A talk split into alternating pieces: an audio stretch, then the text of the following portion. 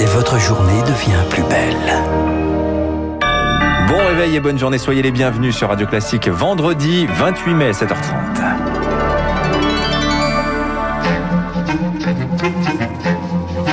– 6h30, 9h, la matinale de Radio Classique avec Dimitri Pavlenko. Et passez la meilleure journée possible. C'est un plaisir de vous accompagner jusqu'à 9h. À la une ce matin, Charles Bonner, le pouvoir d'achat des ménages.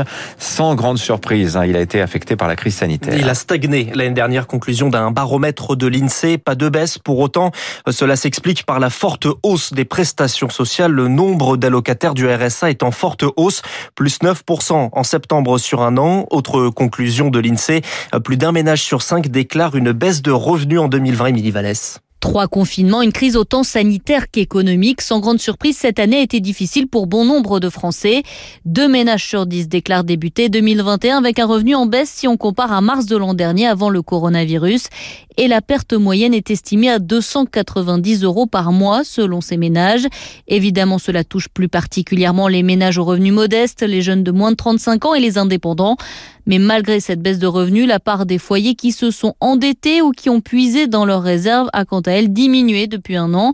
Pour l'INSEE, l'explication est assez simple. Les Français ont moins consommé pendant le confinement et donc ont moins dépensé. Enfin, l'INSEE souligne que près d'un Français sur deux déclare mettre de l'argent de côté. Une épargne de précaution, conséquence là encore de la crise. Émilie Vallès. Le plan de relance européen vient de franchir une étape primordiale. Feu vert de l'Autriche et de la Pologne. Les 27 pays de l'Union ont adopté ce plan de relance à 672 milliards d'euros, dont 40 pour la France. L'objectif de la Commission européenne que les fonds commencent à être versés cet été. Autre enveloppe annoncée par euh, Jean Castex, cette fois-ci au chevet de la montagne, hier à Bourg-Saint-Maurice en Savoie, 650 millions d'euros avec un objectif, sortir du tout ski pour que la montagne reste attractive euh, toute l'année, pas seulement en hiver. Une piste avancée, faire revenir les jeunes à la montagne avec des classes de neige, des colonies de vacances.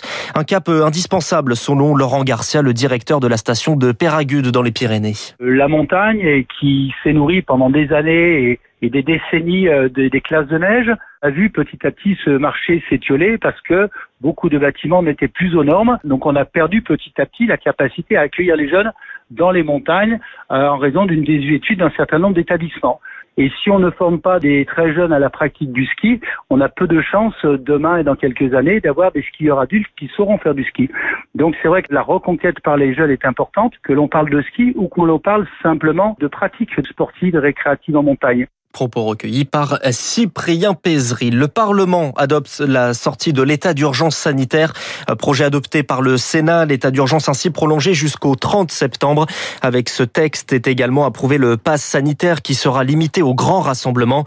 Sur le front de l'épidémie, la baisse continue. Moins de 18 000 cas, moins de 18 000 personnes hospitalisées, dont 3 200 en réanimation. En revanche, en Inde, l'inquiétude déjà en proie à une forte poussée du coronavirus. Le pays fait face à un nouveau fléau, le mucormycose, plus connu sous le nom de champignon noir, létal dans 50% des cas. Plus de 10 000 cas recensés dans le pays sont particulièrement touchés les malades du Covid. En cause, notamment, les bouteilles d'oxygène industriel mal conditionnées et les stéroïdes, Rémi Pfister. C'est un champignon extrêmement toxique qui provoque une infection mortelle dans un cas sur deux, la mucormycose. Il se loge généralement dans le nez puis se développe et se dépose sur d'autres organes comme les poumons, les reins et surtout les yeux. Seule solution pour sauver le patient, retirer entièrement l'œil.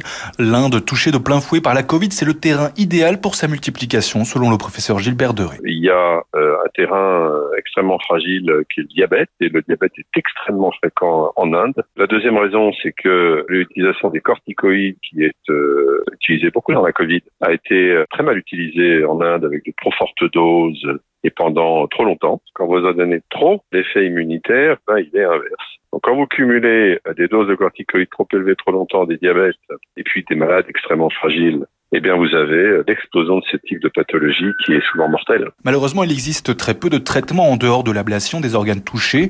Un seul antifongique donne des bons résultats, mais il est en pénurie dans tout le pays. Rémi Pfister. Après la France, l'Allemagne fait son devoir de mémoire en Afrique. Berlin reconnaît pour la première fois avoir commis un génocide en Namibie pendant l'ère coloniale entre 1980, 1884 et 1915.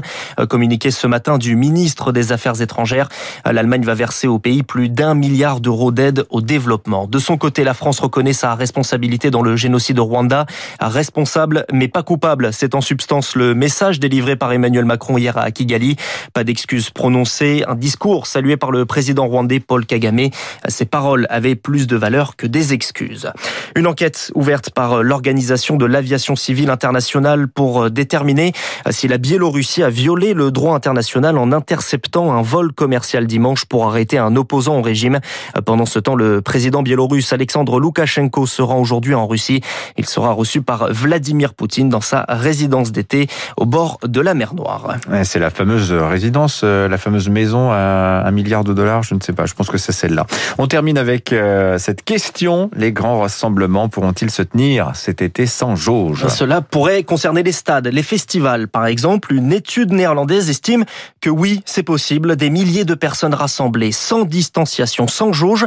L'étude porte sur plusieurs événements dont l'Eurovision. Des précautions comme les tests PCR négatifs seraient suffisantes. Un espoir pour le monde de la culture français qui reprend vie petit à petit. Un concert d'Indochine Saint-Denis et le premier festival de France démarre demain. La Villette Sonic part en éclaireur. Édition adaptée avec un public assis, mais un public attendu par Frédéric Mazelli, le directeur de la programmation. Après une année, une année et demie de quasi pénurie, euh, il faut que les artistes puissent jouer, euh, voilà, pour qu'ils puissent retrouver le plaisir de la scène aussi. Ça se fait progressivement. Les gens vont devoir s'asseoir sur des transats. Ça réduit fortement la jauge. Ben là, c'est la première étape. Il y aura des étapes qui seront plus ouvertes à partir du mois de juillet. Euh, on avait déjà annulé l'an dernier. On se voyait mal annuler une deuxième année. En fait, ça a été complet au bout d'une heure et demie. Ça traduit quand même une volonté pour le public de revenir euh, voir des artistes sur scène. Donc, euh, je suis pas étonné que, que dès qu'on ouvre les guichets partout, euh, bah, ça se précipite quand même. Propos recueillis par euh, Victoire Fort. Après la culture, le sport, pour terminer, le FC Nantes bien parti pour rester en Ligue 1. Victoire en barrage aller face à Toulouse 2-1. Match retour dimanche soir. Merci Charles Bonner. Tiens, je vous proposerai tout à l'heure de réfléchir à cette reconnaissance d'un génocide par l'Allemagne en Namibie. Ça fait écho à ce qui s'est passé en Rwanda. On en parlera avec Michel Onfray, qui sera notre invité à partir de 8h15. Dans un instant, le Rwanda, juste on va en parler avec Emmanuel Faux, euh, mais sous l'angle économique, et puis l'angle économique également avec Alexis Karklins pour évoquer la Roumanie, pays sur lequel il faut bien reconnaître que nous avons beaucoup de clichés battus en brèche. Vous allez voir parce que va nous raconter Alexis dans un instant. 7h35.